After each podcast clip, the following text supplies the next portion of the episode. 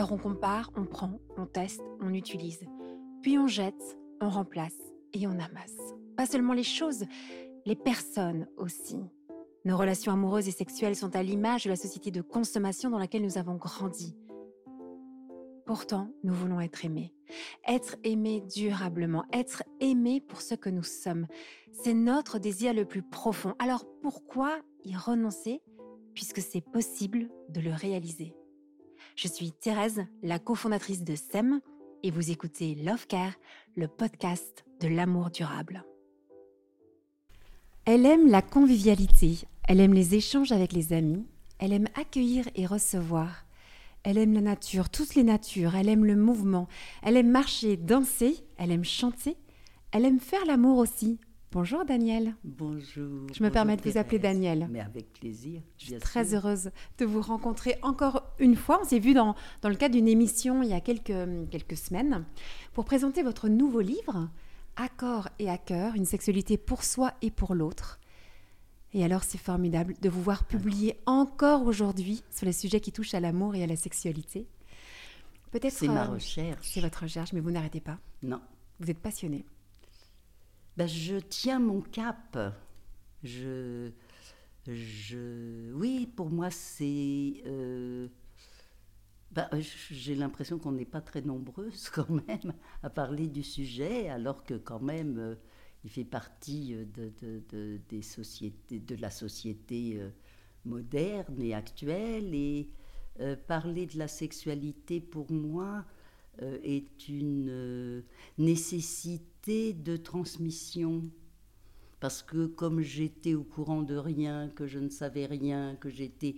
je n'ai jamais entendu parler de sexualité dans mon enfance et dans ma petite jeunesse et qu'elle a été une révélation qui a changé ma vie, eh ben je veux en parler et j'en parle. Et j'ai écrit. Merci d'en parler et d'écrire. Et avant d'aller approfondir tout ce que vous avez à nous transmettre aujourd'hui, est-ce que vous pourriez nous reparler un peu de votre parcours de femme? Comment vous en arrivez à écrire sur ces sujets qui touchent à l'amour et à la sexualité? Euh, Qu'est-ce que vous pourriez dire un peu de votre, de votre histoire? Bon, j'imagine qu'elle est longue, mais déjà, bah, quand même, dans, euh, dans votre parcours, votre formation. Alors, euh, je, je veux partir d'une jeune fille très, comment dirais-je, très vivante. J'ai été vivante, j'étais joyeuse. Alors moi, c'était le rock'n'roll, hein, Elvis Presley. Sympa comme ambiance. mais très sympa. D'accord, il y avait de la joie. Et, ça s'appelait les surprises parties. Et euh, ça a donné donc déjà une... Euh, oui, une ambiance vivante. De, j'étais dans un lycée mixte aussi. C'était aussi très pilote à Anguin. C'était c'était très nouveau aussi. Hein. La plupart de mes copines, des copines de mon âge, sont allées dans des lycées de filles. Et puis me voilà embarquée à me retrouver à faire des études de médecine. Et là, comme une évidence, je sais que je vais devenir gynécologue. Alors sans comprendre pourquoi, mais c'est une évidence. Et les études se passent, elles sont longues. Euh, on est dans une période de vie où on militait. On militait euh, pour une médecine meilleure, pour une médecine qui soit euh, respectueuse, de, et pas seulement un numéro. Vous savez, à l'hôpital avant, on n'était que des numéros on, reconnaissait qu'il y avait des sentiments, des émotions, une histoire. Donc il y avait toute une mouvance où on militait pour une médecine plus humanisée et moins matérialiste et organique. Et on militait du coup déjà euh, bah, pour la santé, pas seulement pour savoir soigner une maladie. Et puis mai 68 arrive, moi je suis en cinquième année de médecine euh, en mai 68. Donc là encore, hein, une, une, dynamique qui, eh ben, qui, qui, me permet d'avoir de, de, déjà la chance de l'émergence où mes raisons de militantisme sont honorées. C'est rare hein, de militer et d'être récompensé de, de, de, de, militer pour des... Ce sont des valeurs. Quand on milite, ce sont des valeurs de la vie. Et puis la gynécologie et la, une mouvance très active où je m'installe avec deux femmes formidables et on continue. Et la contraception, on est la première génération de gynécologues à prescrire la pilule à faire une contraception. C'est euh, la gynécologie, je veux dire, comme surveillance annuelle, euh, est instaurée à ce moment-là. Et moi, j'ai milité beaucoup au planning familial, donc le fait de m'installer avec mon ami Joël Brunery Kaufmann, qui était déjà complètement débordé, m'a fait enchaîner sur... Euh, euh, j'ai envie de dire, je n'ai jamais eu de problème pour avoir de la clientèle, comme on dit. Jamais, jamais. Et puis, il y a eu tout un mouvement pour la libération, euh, non, pour la, oui, pour la libération de l'avortement. Hein? Moi, je m'installe, je ne sais pas, 72, 73. La loi passe en 75 et on est quand même là encore une poignée à militer. Et moi, je milite, non pas pour l'avortement, mais je milite pour qu'on accueille des enfants désirés. Parce que je sais l'importance de naître dans un désir partagé des parents pour la santé de l'enfant. Moi, je suis toujours du point de vue de l'enfant. Et donc, euh, alors comme ça se passe pas comme, bah, c'est pas tout à fait ça, et qu'il y a euh, donc tout ce mouvement au planning familial, et puis alors on, travaille partout, on va dans les dispensaires, on va dans les mouvements de militantisme féminin, le GIS, le MLAC, enfin on n'arrête quelle période. Ah oui. Donc vous commencez votre carrière de, de, gynécologue dans une période qui est complètement euh, incroyable dans l'histoire et dans l'histoire des femmes, avec l'arrivée de la contraception, la question de l'avortement. Alors c'est intéressant parce que vous insistez sur, vous êtes toujours du point de vue des enfants, oui. et peut-être vous dites ça par rapport à un point de vue qui serait celui des femmes? Quand vous dites euh, je, défends le point de vue des enfants Oui, non, par rapport à la libération sexuelle et la, et, et, et, la légalisation de l'avortement. Oui. Hein? en fait, vous avez cette conscience qu'il faut euh, accueillir des enfants dans, le dans désir, un désir partagé, partagé, des deux parents. Mhm. Là, c'est mon cheval de bataille, j'ai envie de dire. Partagé des deux parents, donc mais pas oui. seulement de la mère, mais des deux parents. Mais bien sûr. Mhm. Hein? Parce que cet enfant qui naît d'un désir partagé, il, inscrit déjà euh, un droit à, exister. Et, donc sa naissance est la, matérialisation d'un désir partagé. Hein. il ne tombe pas du ciel, il ne tombe pas la femme ne tombe plus enceinte, la femme attend un joyeux événement parce que c'est son, bah, son désir commun avec le partenaire. Et alors, vous êtes en train de vivre cette époque qui transforme profondément euh, bah, la, société. Absolument le corps des femmes, la sexualité, enfin, vous assistez à tous ces changements. Absolument. Et puis, quel est encore votre parcours au niveau professionnel avant de rentrer plus dans, dans, la défense de vos idées? Après ça, vous faites quoi? Alors, bah, euh, euh, je reste gynécologue allopathe pendant 12, 12, 13 ans. Et puis voilà que des amis me conseillent ou sont emballés parce qu'ils sont médecins et ils découvrent la médecine chinoise. Et moi, alors vraiment, je tombe du ciel, j'ai envie de vous dire, je n'ai jamais entendu parler pendant mes études de médecine à Paris de médecine alternative. À l'époque, hein, ça n'existait pas. J'ai jamais entendu parler de médecine chinoise ni d'homéopathie.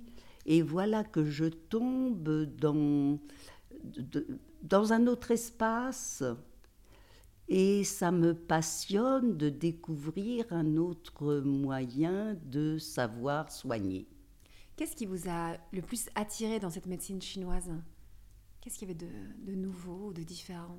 Ah bah c'est alors ça n'a aucun rapport puisque on est euh, un sujet, j'ai envie de dire pensant, situé entre le ciel et la terre. On l'a on a à charge de prendre soin de soi. Chacun doit se considérer pour rester en bonne santé. Ça veut dire qu'on est, on, doit s'engager à tenir compte de ce qui nous arrive et pour euh, savoir entretenir sa santé. Alors ça, moi, c'est quand même ce pourquoi je militais déjà.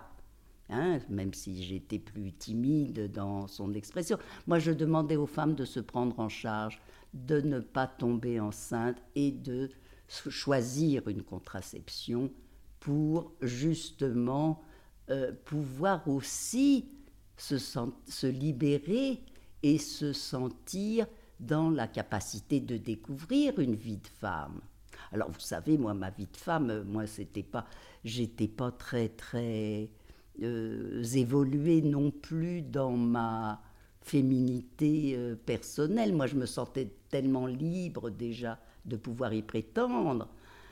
Et je croyais que cette sexualité qui démarre quand même, qui démarre relativement tard maintenant, hein, j'avais 19 ans, euh, ben, ça me faisait déjà me sentir libre, mais je ne savais absolument pas la vivre. J'étais contente, mais j'en avais pas les bénéfices.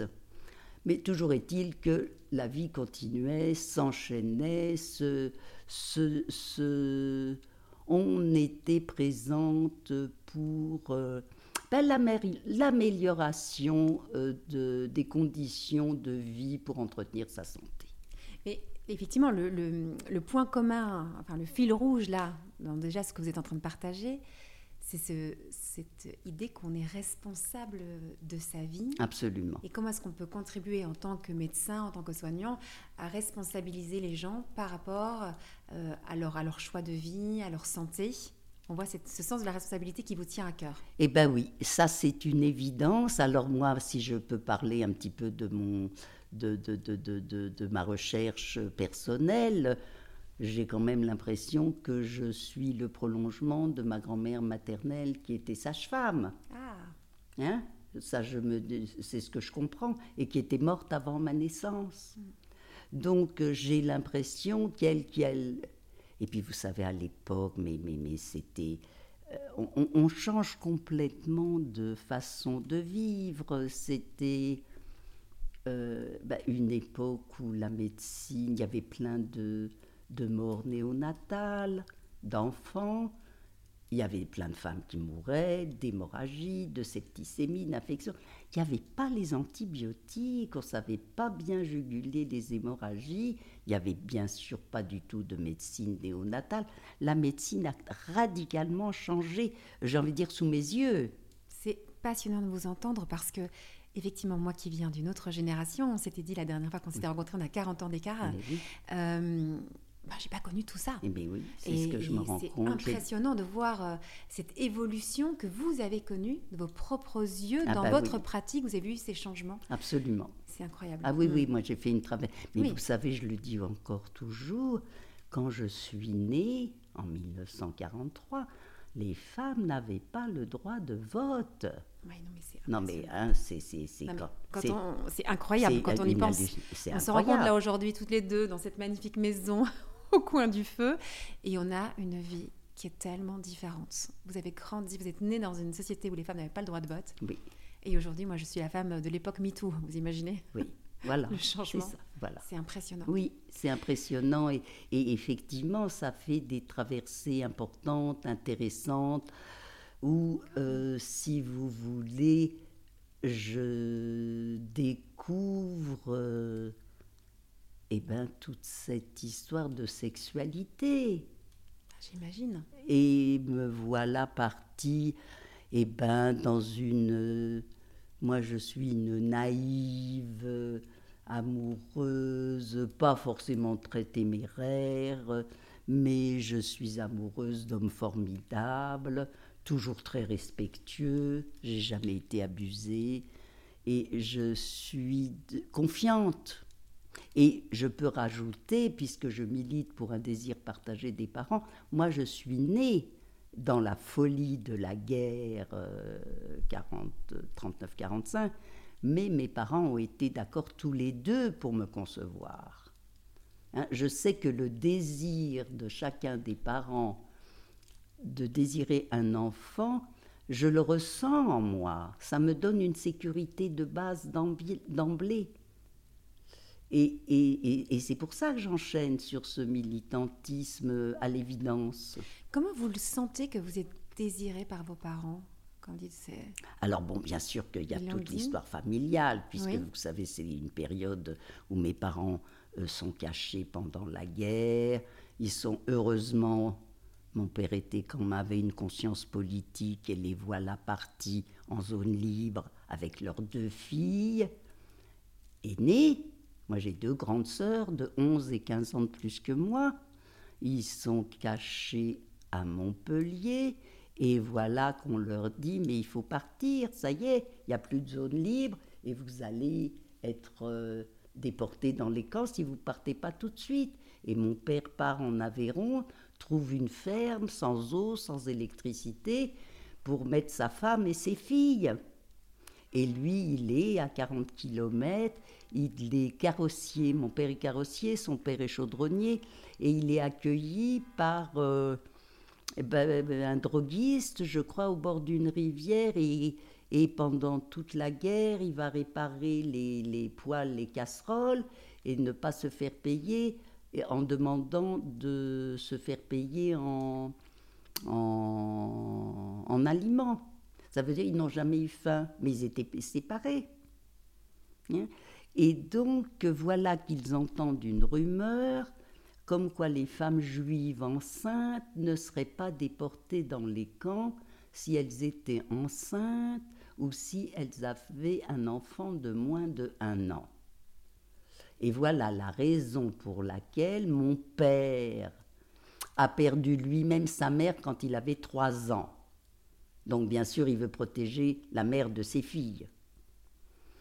Ma mère vient de perdre sa mère, elle est complètement dans les choux, et voilà que l'idée la requinque, la perspective de redémarrer une grossesse la dynamise et ils sont d'accord pour concevoir un enfant. Vous voyez, dans cette ambiance. C'est incroyable cette histoire. Mais oui, c'est la mienne. Et c'est dans, cette, dans ce contexte-là, avec ce désir-là aussi, même de sauver la vie, bah, qui donne la vie. Eh bien, c'est ça. Et alors, moi, je, suis fidèle à ma mission, hein, je, suis toujours là, à sauver les mères et les filles, et les enfants, et, et, les, et les pères. Et, Hein, voilà. Ah oui, d'accord. Vous étiez destiné à, une fameuse histoire, un fameux projet avec une histoire pareille. Euh. Et je le, voilà, je garde mon cap, comme mm. j'ai dit dès le départ. Mm. Vous voyez, ça me semble normal. Hein, ça, me, ça me porte. Mais c'est ça que je, qui, me, qui, me, touche, qui me bouleverse quand je vous entends, c'est à quel point ça vous donne une force dans votre vie de, femme, eh ben oui. euh, d'avoir été comme ça désirée par vos parents et comment on le sait, euh, vous et moi, que quand on ne sent pas ce désir-là, ben, mine de rien, ça nous fragilise, ça nous handicape. Alors on peut avancer avec ça. Et, eh ben, bien sûr. mais c'est quand même un handicap à la, à la base. Mais c'est pour ça, si vous voulez. Moi, je sais que déjà la vie est ardue. Alors si on donne toutes les chances dès le départ, et eh ben, c'est plus facile. Et c'est vrai. Moi, je trouve que moi, j'ai été désirée par mes deux parents, j'ai été aimée. Moi, j'avais deux grandes sœurs. Alors quand il y a une quand ma mère pouvait pas me porter, eh ben, il y en avait une sœur. Quand l'autre sœur pouvait pas. Moi, je n'ai pas manqué. Moi, je dis toujours, je n'ai pas manqué d'amour. J'ai manqué de transmission. J'ai manqué de parole. Et ça me blesse qu'on m'ait pas. On m'a tellement aimé, mais on m'a pas appris la vie. Et, je, et la vie d'une. Alors, on m'a appris la vie d'une femme responsable. Hein. Je savais que j'aurais à travailler, je savais que je pouvais projeter euh, de faire des enfants et de créer une famille heureuse. Alors, euh, bah, c'est magnifique, hein, ça donne de la force. Et on m'a pas transmis que la vie des adultes incluait qu'ils sachent se rencontrer sexuellement pour entretenir leur santé et leur vitalité. Alors, à quel moment dans votre vie vous découvrez cela? Ce qu'on ne vous avait pas transmis, comment vous... Mais je ne sais vous même découvrez, pas vous comment vous... Euh, vous savez, moi, il n'y avait pas de garçon dans ma famille. Ah j'ai n'ai pas vu de sexe d'homme jamais mm. avant. Mais je sais pas, avant, moi je, je dis 16 ans, mais c'est pas vrai, c'est plus tard. Donc, euh, si vous voulez, c'est quand même incroyable euh, comme euh, revendication. Moi, j'écris dans l'introduction d'Accord et à cœur combien d'enfants sont encore dans cette ignorance que la sexualité fera partie de leur vie, celle qui n'est pas reliée à la reproduction. Et c'est comment de vivre dans une famille où la sexualité est une forme de tabou, on n'en parle pas ah, c'est pas un tabou, ça n'existe pas. Ça n'existe pas. Et c'est comment de vivre dans une, sexualité, dans une famille où, où la sexualité, ça n'existe pas Eh bien, on reste des enfants. On reste des enfants. Hein, je pense, oui. Enfin, c'est ça. On, reste des filles. Et pas des hein femmes. Eh bien, on n'a pas la propu... On va devenir une mère et on va pas devenir une femme. Et on ne le sait pas puisque la mère et la femme sont confondues. Hein la, la, projection de l'adulte féminin, euh, c'est une mère en devenir. C'est pas du tout une femme qui sait vivre sa sexualité. Donc on reste une fille, j'allais dire une fille mère presque, qui devient mère. Je comprends très bien ce que vous ne sait pas accéder. Mais c'est pareil pour les garçons. Mhm. Hein. Ils restent des garçons, ils ne deviennent pas des hommes. Hein, les fils qui ne sont pas propulsés à devenir des hommes, eh ben, ils, ils, peuvent très bien devenir des pères, et, mais ils ne ils deviennent pas des hommes. Et dans votre histoire, à quel moment vous avez l'impression de devenir une femme? Plus seulement une fille mère ou une fille? Eh ben, j'ai envie de dire, quand je découvre le plaisir sexuel intérieur. Quand je, quand je m'ouvre, alors j'étais fermée, je ne le savais pas, je m'ouvre à l'accueil et à la réception des forces sexuelles du sexe de mon partenaire et je sens une force de vie qui m'envahit à l'intérieur et tout de suite qui me redresse.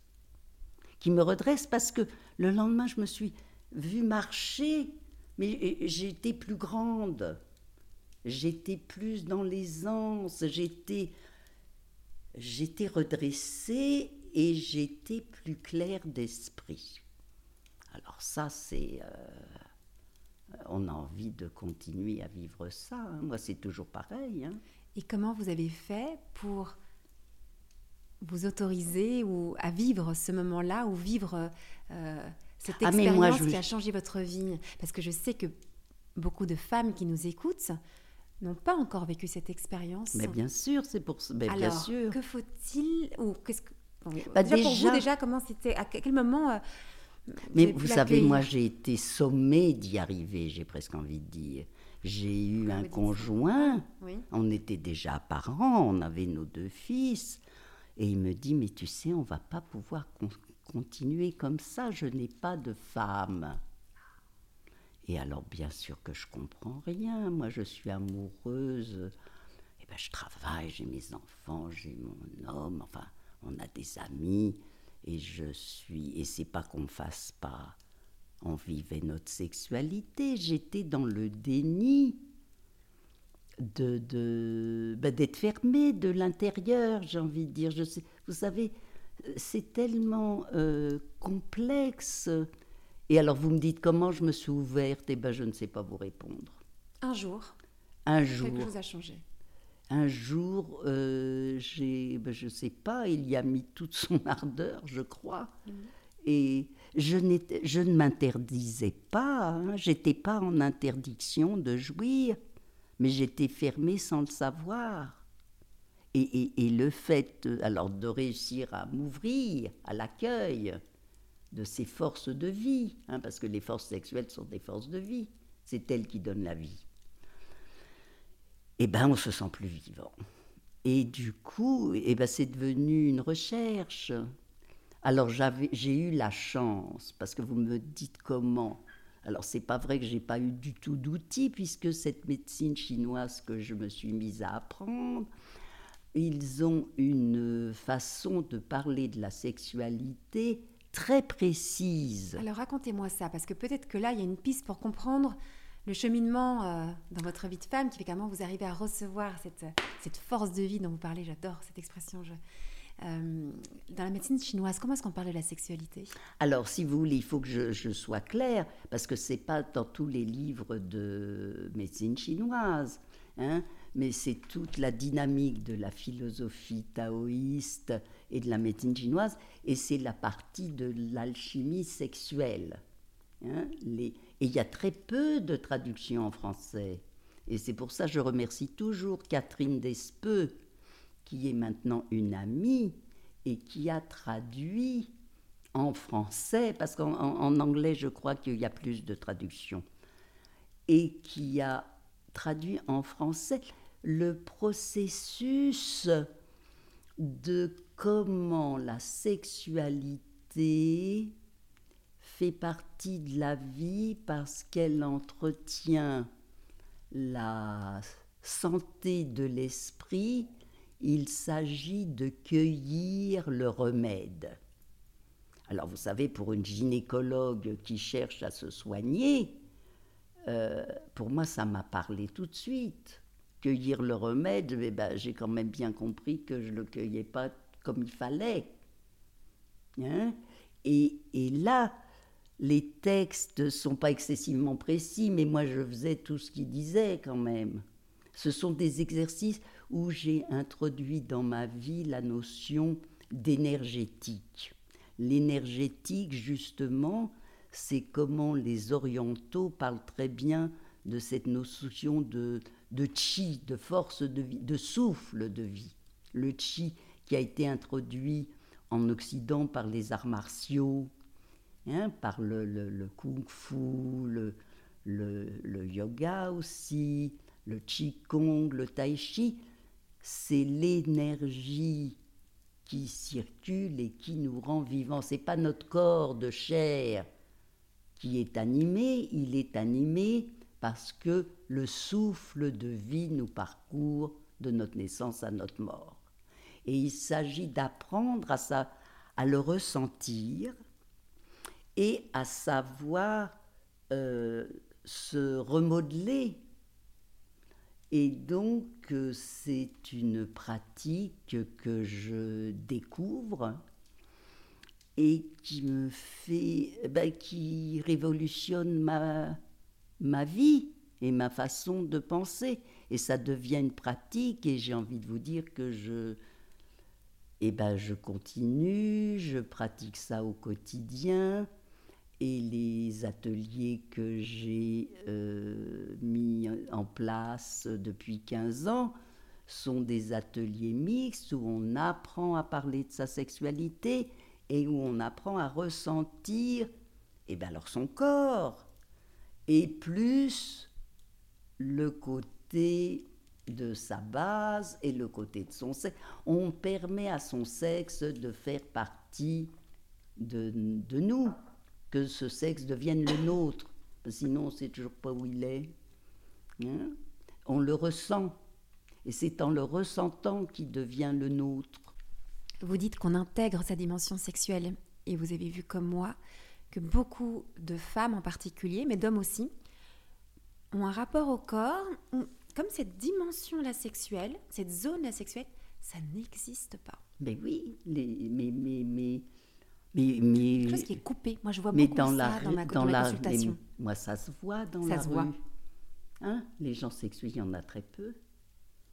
Ça se voit. Je le vois aussi tout de suite. Hein, c'est ça. C'est impressionnant. Et c'est là, je dis, euh, c'est plus des, des filles et des garçons et des pères et des mères et des humains et des humains pensants.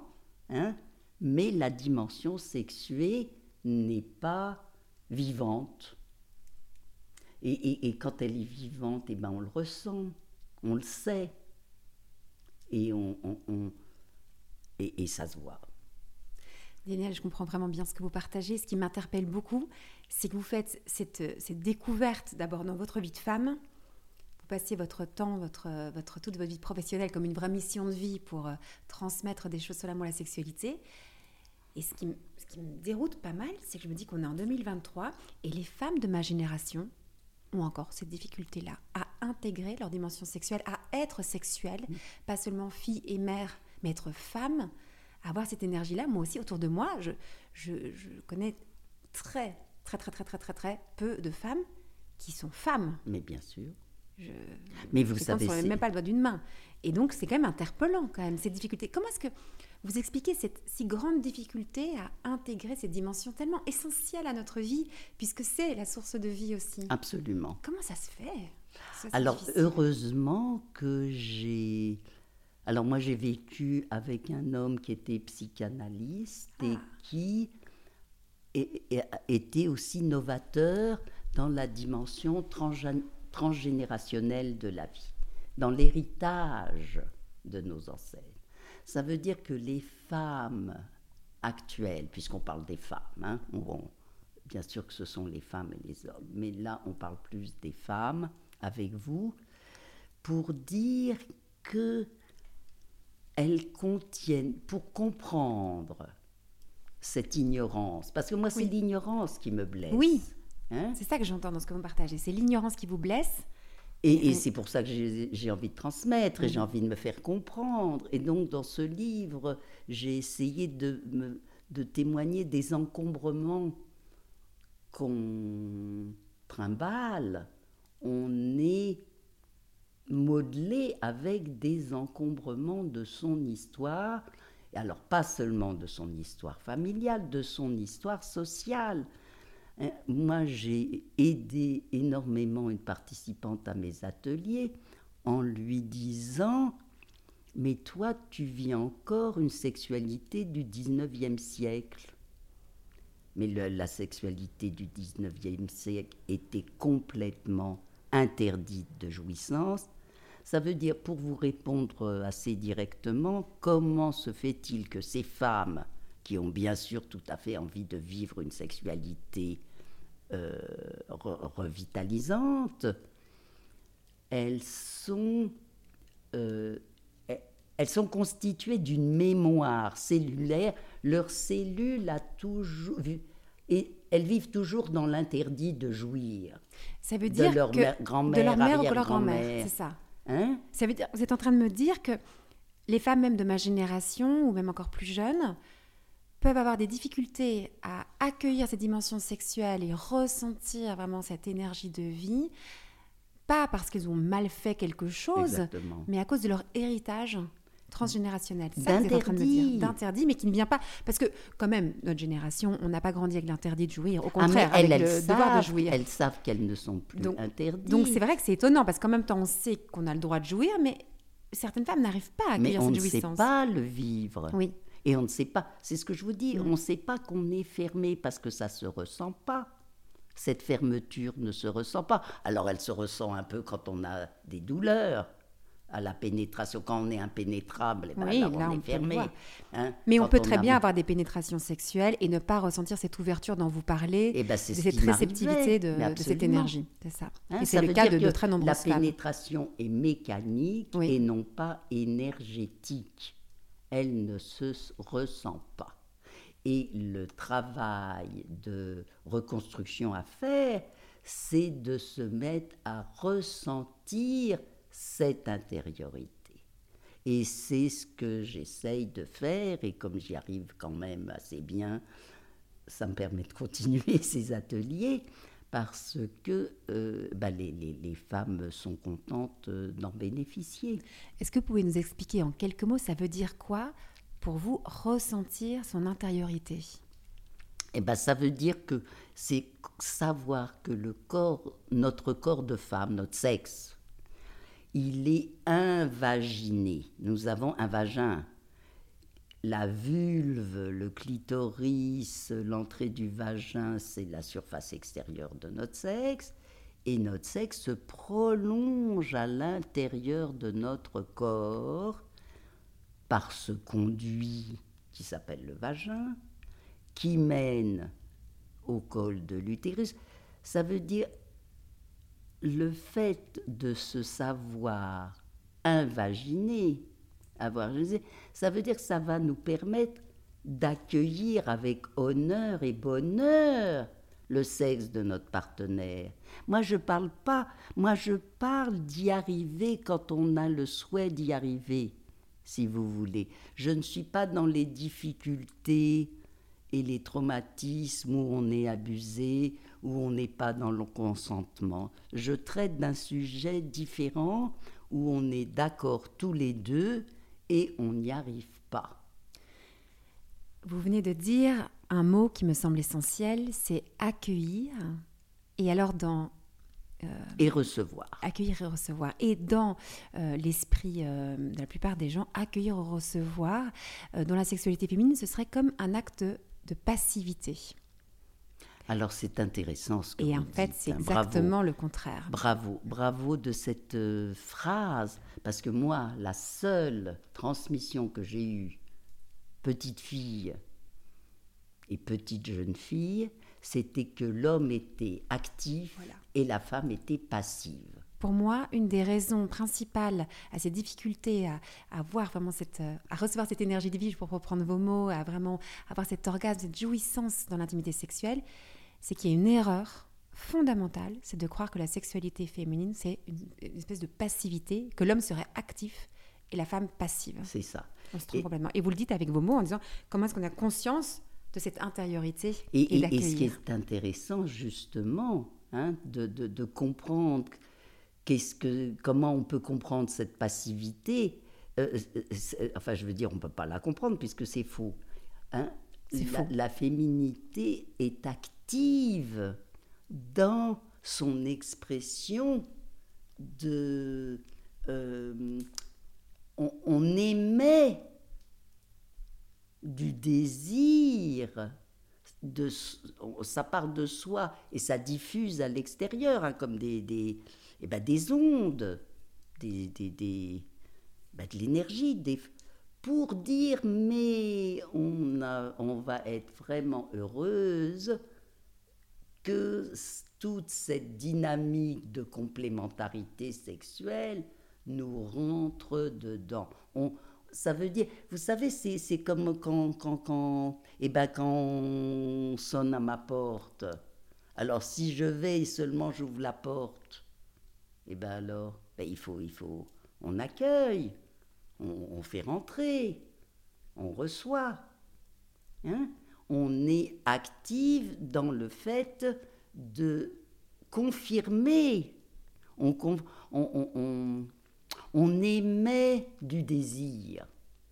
Et ça, c'est de la force.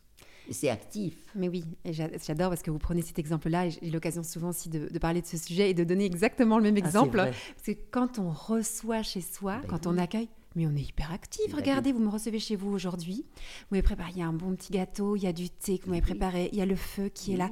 Euh, tout est chaleureux chez vous on s'y sent bien, et parce qu'on s'y sent bien, mais on peut vraiment vivre cet échange et que cet échange soit vivant. Vous m'auriez accueilli là, la porte, et euh, joyeux, serait rien passé. Et, dynamisant. On s'apporte des choses mutuellement à ce moment-là. Mais on voit bien que dans cet hein? acte-là qui est accueillir, vous avez été très active, et là, la vie peut exister, mais il faut le comprendre. Donc il y a quand même quelque Alors, chose à corriger. Alors vous voyez, ma famille était accueillante comme ça. Ah c'est vrai. Oui. Ah, oui. Moi ça, ça, il y a eu, il y avait des invités à la maison. Il y avait des invités. Il y avait de la vie à la maison. Oui, il y avait de la vie, alors pas tout le temps, hein, mais, mais quand même, il y avait de la vie, il, y avait, il pouvait y avoir de la musique, on pouvait se mettre à danser. Euh, il y avait ce côté euh, euh, convivial et, et, joyeux. Et si on reprend un peu ces, peut-être ces, ces, erreurs qui nous font, euh, qui nous empêchent de pouvoir vivre ce, qu'on, ce pourquoi on est profondément fait. Euh, on parle de cette erreur au niveau passivité euh, le côté passif et actif. Est-ce qu'il y a autre chose que vous, il vous semble essentiel de transmettre aux femmes et aux hommes aujourd'hui par rapport à, la compréhension de ce que c'est ou de ce que ça peut être la sexualité? Vous avez parlé d'énergie déjà? Oui. Ça, c'est un point très important. Donc, on Des champs. Moi, ce que je veux dire, c'est qu'on n'est pas seul. Ok. Vous voulez dire quoi quand vous dites ça, on n'est pas seul? Eh bien, ça veut dire que sinon, on est obsédé par le fait d'y arriver, par les fêtes euh, euh, qu'on va jouer, et on est prêt, on n'est pas prêt, et on ne sait pas. hein, je veux dire, il y a toute une. Euh, une, une, une obsession que ça marche pour soi. Et le fait de savoir qu'on n'est pas seul, et que c'est justement l'alchimie de la rencontre de nos différences et de nos complémentarités qui crée ce souffle. Hein, c'est, c'est, on est dans de, comment dirais-je, on est dans une énergie euh, nouvelle de création. On n'est pas toute seule. Alors ça, je ne sais pas si on peut tout de suite euh, enchaîner sur euh, la, jouissance de la masturbation, où on est toute seule, hein? Où on est toute seule, où on est là et vraiment pour s'harmoniser, pour se reconstituer, pour se faire du bien, et ça le fait. Et moi, de mon expérience personnelle et de ce que j'en comprends, c'est qu'on est plus branché sur le passé de notre constitution sexuelle, de notre construction sexuelle, pour retrouver des images, pour retrouver, euh, pour retrouver euh, bah, cette force sexuelle hein, qui s'exprime là, qui, bah, qui s'agite, qui est présente. Et le fait de la dynamiser, elle se met à diffuser dans tout le corps. Alors moi, je trouve qu'elle reconstitue, mais qu'elle ne nous fait pas grandir. Et alors que la compénétration pour moi des sexes nous fait grandir parce qu'elle nous amène du plus. C'est intéressant ce que vous partagez là. Donc c'est, euh, vous dites, ça nous constitue ça nous reconstitue. Ça nous reconstitue. Eh bien oui, on n'est plus angoissé, on, se calme. On, est plus aligné avec soi-même. On s'aligne, on s'aligne, on se remet en, on se réajuste. Donc c'est aussi un chemin intéressant pour une femme ah, d'apprendre à se caresser et avoir du plaisir par elle-même. Oui, oui, oui, ça fait partie, ben, ça fait partie d'un entretien aussi de la santé. Oui. Hein? Mais moi, je ne peux pas comparer, ah, je peux les comparer, mais je ne peux pas dire que je peux euh, amalgamer, je ne peux pas trouver ces deux jouissances identiques. Ce que vous êtes en train de nous dire aussi, c'est que cette jouissance qu'on peut se donner à soi par euh, des caresses qu'on se donne, euh, donc cette masturbation, elle peut vraiment nous reconstituer, comme vous dites, nous aligner, d'être, de s'apaiser d'une certaine façon. Ah oui, ça, ça part à l'angoisse. Oui, hein. vraiment. Ça fait du bien. Ça fait du bien. Ça fait du bien, même ça soigne, si vous voulez. Moi, j'ai appris que euh, quand on a des douleurs, moi, j'ai eu une hernie discale à 20 ans, donc je passe ma vie à réparer mon dos et ça marche parce que je n'ai plus mal. Mais et alors, par exemple, cette toute cette énergie euh, dégagée par la masturbation, si on l'oriente vers nos douleurs, ça les apaise. C'est hyper intéressant. Je pense qu'on est encore aux, prémices de tout ce que ça peut nous apporter. Mais bien sûr. Euh, euh, maintenant, on parle aussi même de, de, pouvoir se caresser, se masturber pendant l'accouchement. Il y a des choses qui sont intéressantes à ce niveau-là. Mais vous êtes en train de dire, une, moi, ce qui me semble aussi une vérité, c'est que ça n'a rien à voir presque avec ce qu'on peut vivre dans une sexualité, euh, vous dites copénétrante, c'est comme ça? Oui, moi je parle de compénétration. De compénétration. Moi je parle plus de compénétration que de pénétration. D'accord, de compénétration. Parce que c'est parce qu'on est tous les on, est partie prenante de, l'aventure. Et peut-être que là, euh, beaucoup de personnes ont une vision si erronée de croire que au sein de cette union sexuelle, euh, on devrait ressentir oui, la même chose que lors de la masturbation. En fait, ce sont deux expériences qui sont assez différentes. Absolument. moi, je sens aussi que c'est très différent. Voilà, c'est différent. Et, et donc, euh, les deux sont intéressantes. Et moi, j'avoue que c'est celle de la compénétration qui me qui me plaît plus, qui me, qui me, qui me rend plus vivante. Hein, je suis apaisée par la masturbation, mais euh, je ne suis pas forcément très, euh, comment dirais-je, très vivante. C'est pas pareil. C'est pas pareil. Je, je... c'est marrant parce que je peux dire exactement la même chose que vous. Et quand on a découvert, euh, quand on a déjà expérimenté dans son corps, dans sa chair, l'énergie euh, que, que, donne cette, euh, cette, le, oui, le, plaisir sexuel partagé, cet orgasme. Mais, mais c'est exactement, c'est revitalisant, comme vous dites. Moi, c'est là que je puisse mon énergie de vie. Et, et c'est vrai que ça n'a rien à voir. la masturbation qui peut être très bonne et très agréable à certains moments donnés de la vie, mais c'est pas la même chose. Voilà. Et peut-être qu'on a tort de les mélanger. Et je pense que beaucoup de nos contemporains c'est pas très joli de le dire comme ça, mais vivent la sexualité comme une sorte de, de, de masturbation euh, mutuelle. Bah oui. C'est-à-dire que on est auto-centré à la recherche de son propre plaisir. On est seul en fait dans la ben, C'est ce que je vous dis, on est ça, ensemble. Oui. Et vous, ce que vous nous dites, c'est que d'arriver à comprendre qu'on est, est ensemble, seul. on n'est pas seul. On n'est pas seul. Et dès lors qu'on comprend qu'on n'est pas seul et qu'on est à deux, oui. quelque chose peut s'ouvrir de différent.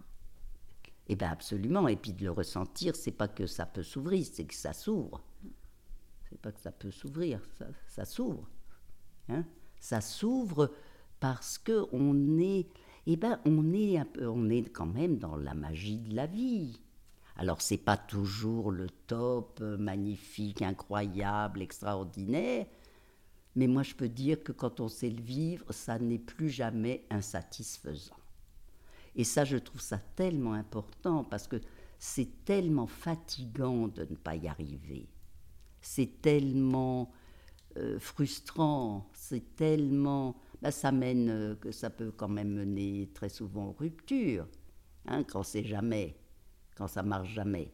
Hein, quand on n'y arrive pas, quand on sait, c'est pas l'amour hein, qui manque, hein, c'est important de le savoir. C'est quasiment parce qu'il y a de l'amour que c'est si difficile. Qu'est-ce que vous voulez dire par là? Eh bien parce que les cœurs sont ouverts les cœurs sont ouverts l'un à l'autre, souvent l'esprit est ouvert, et le sexe ne suit pas l'incarnation de cette force de vie dont on parle depuis le début, ne, ne fait pas partie de la danse, de la rencontre. Le conseil que vous donneriez aux femmes qui qui, ont des, qui n'arrivent pas à ressentir ce, vraiment ce plaisir-là, euh, ce serait d'aller comprendre à quel moment elles sont coupées de leur corps Ah non, elles le sont dès ou... le départ. Oui. Elles sont emboîtées dans leur mère. Alors des fois, il y a des... Attends, est-ce que quand vous dites elles sont emboîtées dans leur mère, moi je le comprends, mais peut-être que nos auditrices ne comprennent pas. Qu'est-ce que vous voulez dire quand vous dites elles sont emboîtées dans leur mère ça veut dire que le fait de devenir adulte, qu'on devienne mère ou pas, nous rebranche automatiquement à l'avant de nos lignées. Hein? Ben c'est ça la, c'est comme ça que la vie euh, continue. Hein? C'est la biologie du corps, je dirais, hein? La reproduction. Hein?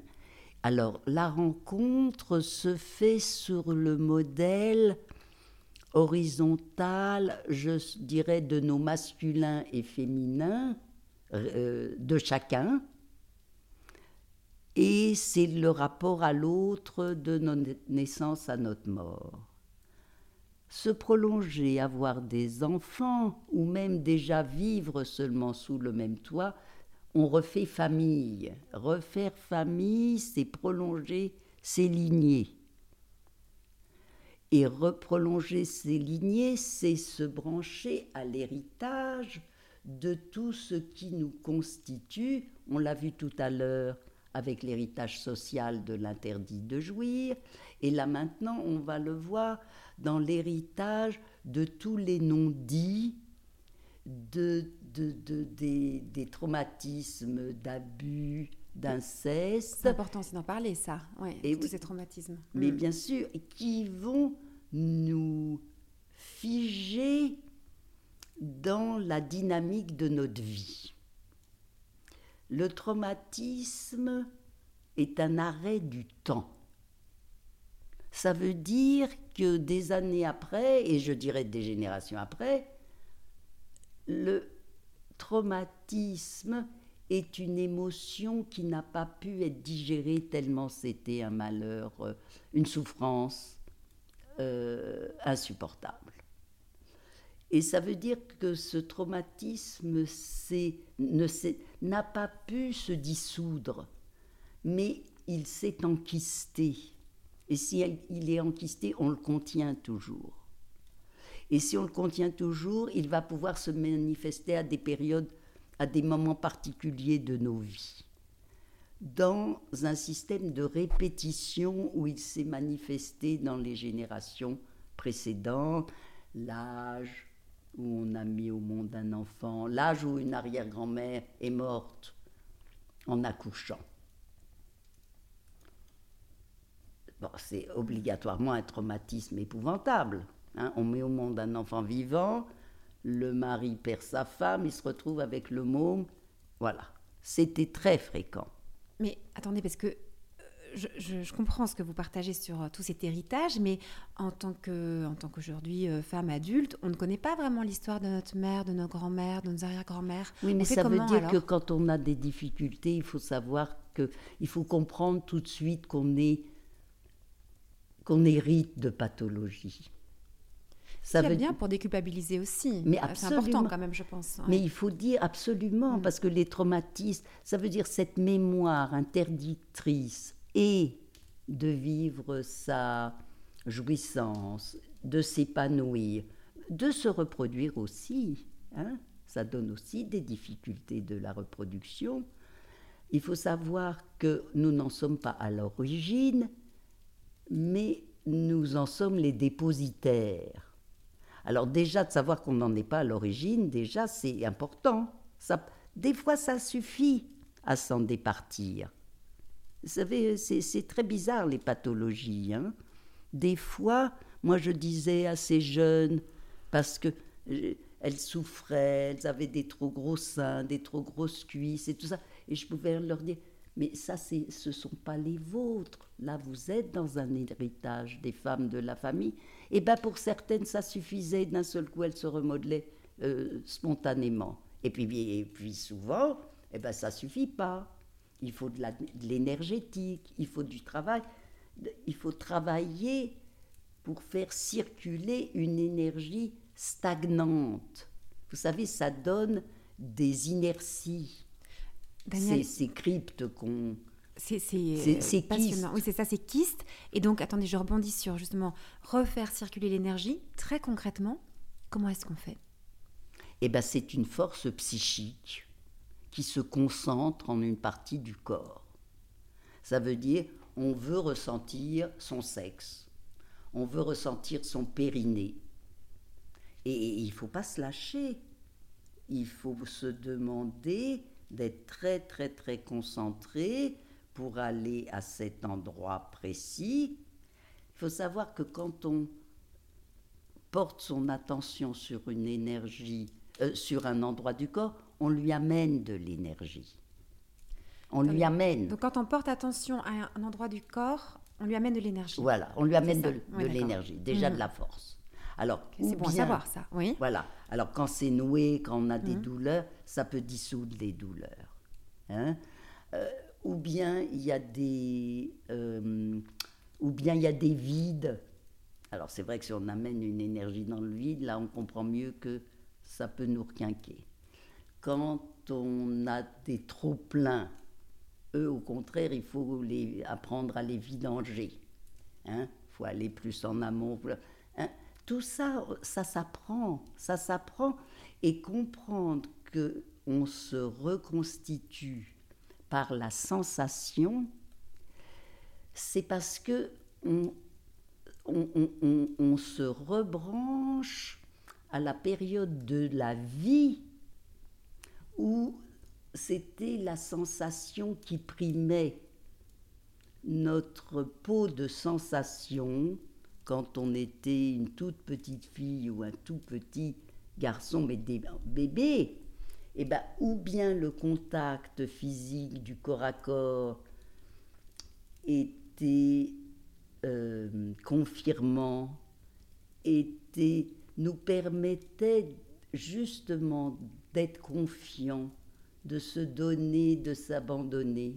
Hein. Regardez ces, ces bébés confiants là, mais c'est d'une beauté. Hein les, les, les, animaux aussi. Hein quand on est confiant, eh ben, on est relâché. Et puis quand c'est moins, quand on est un peu, ah, bah, si on est agressé, eh ben, il y a de la rétraction. Il n'y a pas de détente. Et tout ça, c'est bon ou c'est pas bon? C'est agressif ou c'est stimulant.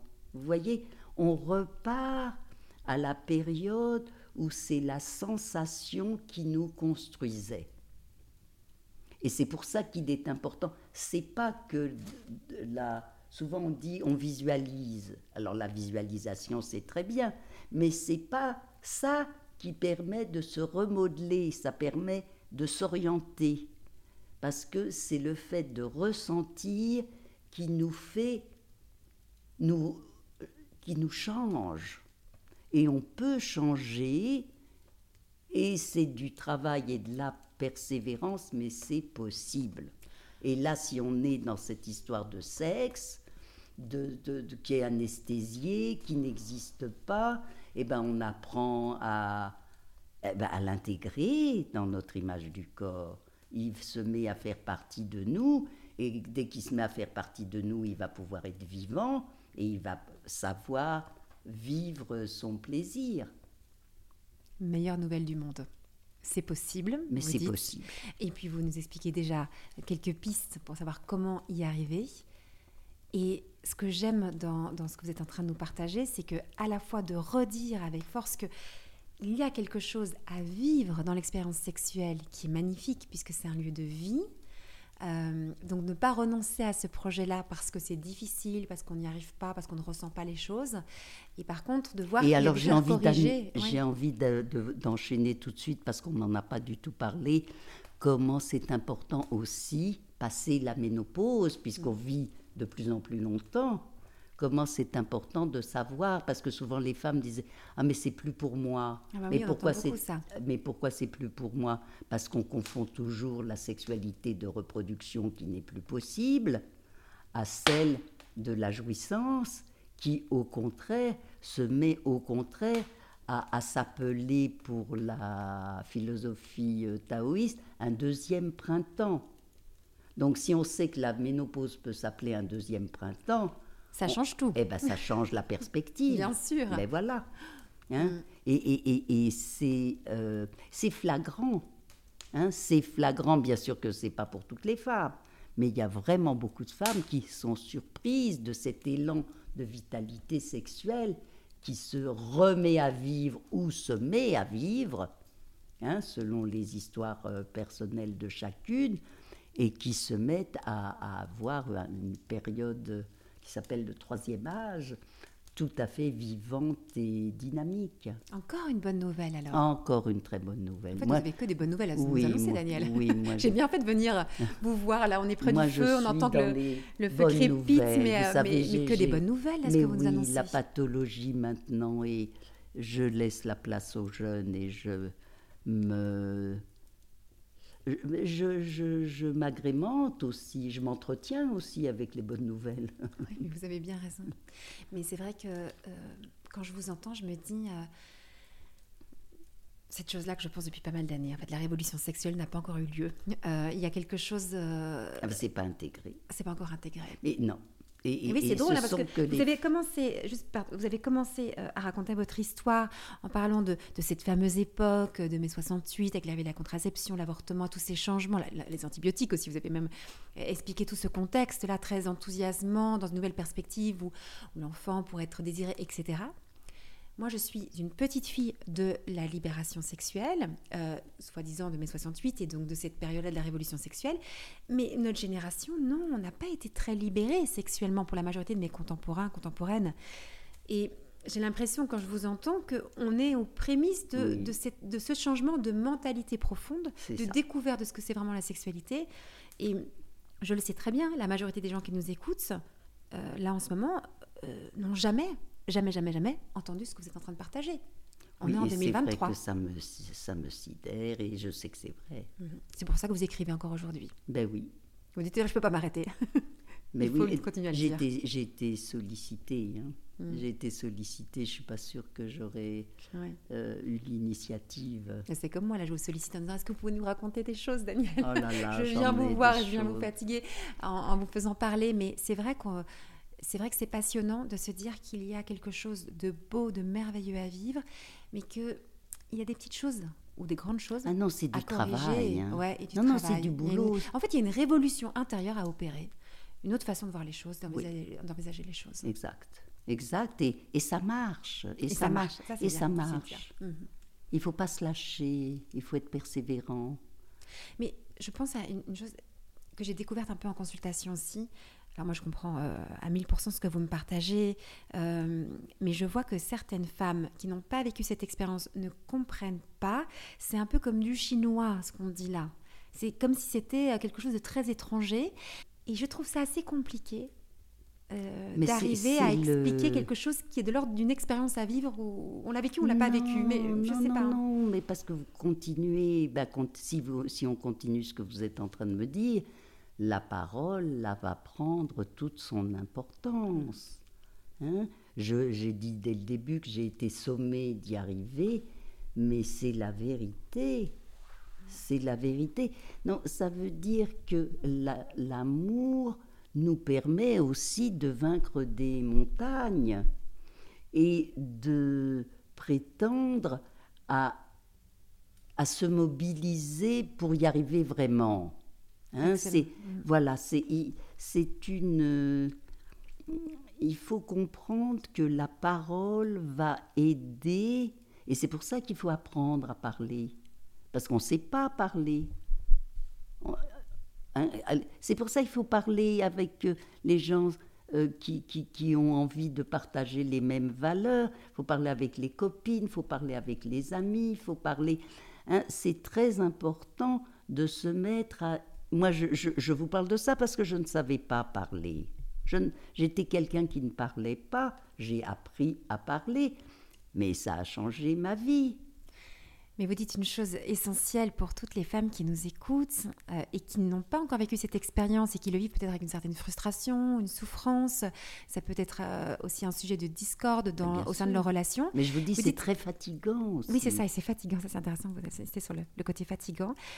Que l'amour que vous portez pour votre conjoint euh, vous donne la force de vous mobiliser encore pour essayer de pouvoir vivre ce pourquoi vous êtes pleinement faite. Oui, de savoir qu'on est fermé et qu'on ne sait pas du tout comment on va y arriver, mais on sait qu'on se demande d'y arriver. De ne pas renoncer. Ah non, pas renoncer. Bah, ça c'est déjà, voilà, la renoncer, là on commence un petit peu à s'enterrer.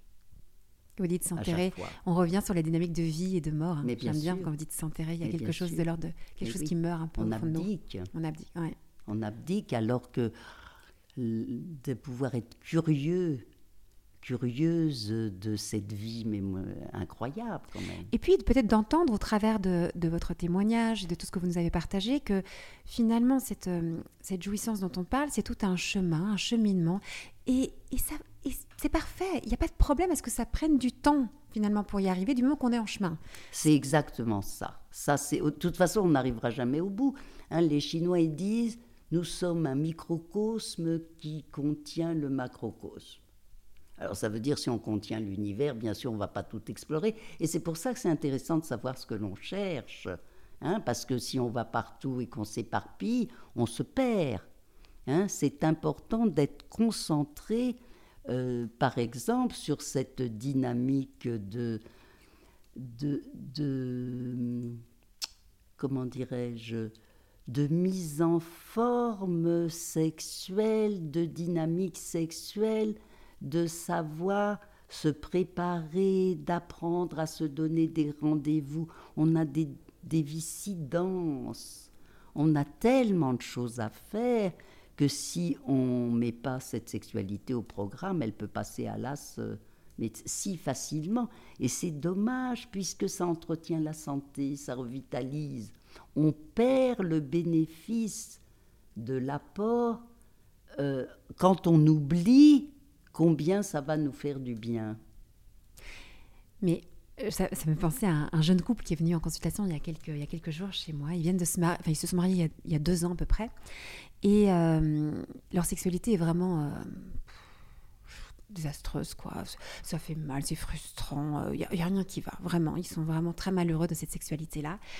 Et l'un et l'autre, hein, très malheureux. Il faut toujours bien entendre, là, les femmes qui nous écoutent, que quand un homme voit sa femme qui est frustrée, ben, il est malheureux aussi de cela. Il s'en réjouit pas du tout ils viennent me voir en disant on va aller voir une sexologue. Alors une sexologue, ils pensent dans leur euh, imaginaire, dans leurs histoires qui se racontent, que je vais leur donner des techniques. Il va falloir toucher comme ça, appuyer sur tel bouton, utiliser tel objet pour avoir votre jouissance et puis tout ira bien. Et je les entraîne dans la perspective que nous vous nous partagez aujourd'hui. Et je les ai vus déçus, mais tellement déçus à la consultation parce qu'ils espéraient ressortir avec une technique mécanique qui permettrait d'avoir une solution à leur problème. Vous avez deux ingénieurs devant moi, problème-solution, et là, on va le faire. Et en fait, c'est pas une histoire de technique, c'est pas une histoire de mécanique, ce que vous êtes en train de nous, de nous apprendre. Et personnellement, c'est là que je trouve ça ultra enthousiasmant, parce que c'est une façon d'être, une façon de, vivre, une façon d'habiter son corps, une façon d'être en relation. Ça va beaucoup plus loin qu'une technique. C'est un positionnement. Et c'est passionnant en réalité. Mais, oui, Mais c'est un cheminement. Du coup, c'est pas juste une question de mécanique. Et, ça va, hein, si vous voulez. Moi, quand je, Hein, quand je parle, comment comment c'est important d'accueillir euh, les souffles sexuels du partenaire dans son utérus et qu'à partir de là, ça va diffuser dans le corps.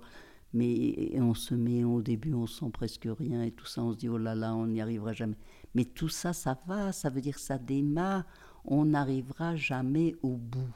Ce qui compte, c'est la dynamique et le mouvement. Et on le ressent d'ailleurs, puisque je l'ai dit tout à l'heure, on n'est plus insatisfait. Alors ça, ça change tout. Ça change tout. comme vous dites, on n'est pas dans une, recherche de performance, il faudra avoir une sorte de jouissance. On n'est pas en train de parler de ça. On est en train de, parler de l'accueil de la vie. Et de, d'être de plus en plus soi-même. De plus en plus soi-même. Chacun. De plus en plus vivante. Oui. C'est passionnant. Daniel, vraiment, je passerai des jours entiers à vous écouter. Merci déjà pour votre générosité. Merci de prendre ce temps-là pour nous transmettre tout ce que vous avez aussi, vous, euh, intégré.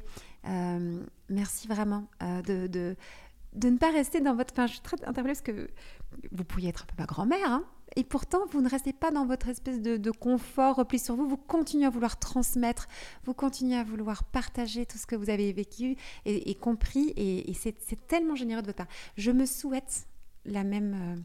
La même maturité que vous à un moment et que à votre âge peut-être pas trop mal parti, donc à 80 hein. ans de continuer à vous parler d'amour et de sexualité de tout ce que j'aurais découvert ah, vraiment je, je rêve d'avoir votre votre énergie et votre vie euh, à votre âge. Vraiment, vous êtes un modèle et très inspirante. Alors, je vous remercie parce que c'est important aussi en tant que femme de grandir avec des, modèles qui nous inspirent et vous en faites partie. Donc, merci beaucoup de l'être. Je suis enchantée, je suis très heureuse. Merci. Hein. Et alors, euh, eh ben, je salue toutes les auditrices et auditeurs euh, pour pouvoir entendre et comprendre notre entretien. Et puis alors, bien sûr que vous avez écrit des ouvrages qui vous permettent d'approfondir chaque chose qui a été partagée ici et bien plus encore. Euh, je n'ai même pas dit, parce qu'en fait, ça me semble tellement une évidence, que votre, vous avez été particulièrement connu du grand public avec le livre Femmes désirées, Femmes désirantes. Oui, c'est ça. Euh, que beaucoup de femmes de ma génération lisent et lisent encore aujourd'hui. Euh, et puis avoir ce nouveau livre, À corps et à cœur, comme quoi on n'en finit pas de continuer à comprendre des choses qui nous permettent de mieux nous aimer, de plus nous aimer, d'être plus vivants et vivantes. Donc, et de transmettre à nos enfants. Ah, ça c'est aussi intéressant, oui. Ça, euh, si vous voulez, le, notre devoir civil, je trouve, est de savoir combien il est important de transmettre l'existence de cette sexualité à nos enfants pour qu'elle s'intègre directement dans leur mémoire cellulaire, alors que nous, on met la moitié de notre vie à pouvoir la trouver. Si vous désirez l'amour durable, retrouvez toutes les propositions de SEM sur notre site internet sem.co et sur nos réseaux sociaux Instagram et Facebook. Si vous êtes un professionnel du love care, rejoignez la communauté SEM. Et pour semer avec nous cette vision de l'amour, mettez un avis ou 5 étoiles sur votre plateforme d'écoute pour soutenir ce podcast. Venez signer notre manifesto et surtout, parlez de SEM autour de vous. Parlez-en à vos amis, à vos familles, à vos collègues qui ont tant besoin d'être outillés et accompagnés pour vivre leur désir le plus profond aimer et être aimé durablement. Ensemble, nous réussirons à opérer la révolution de l'amour.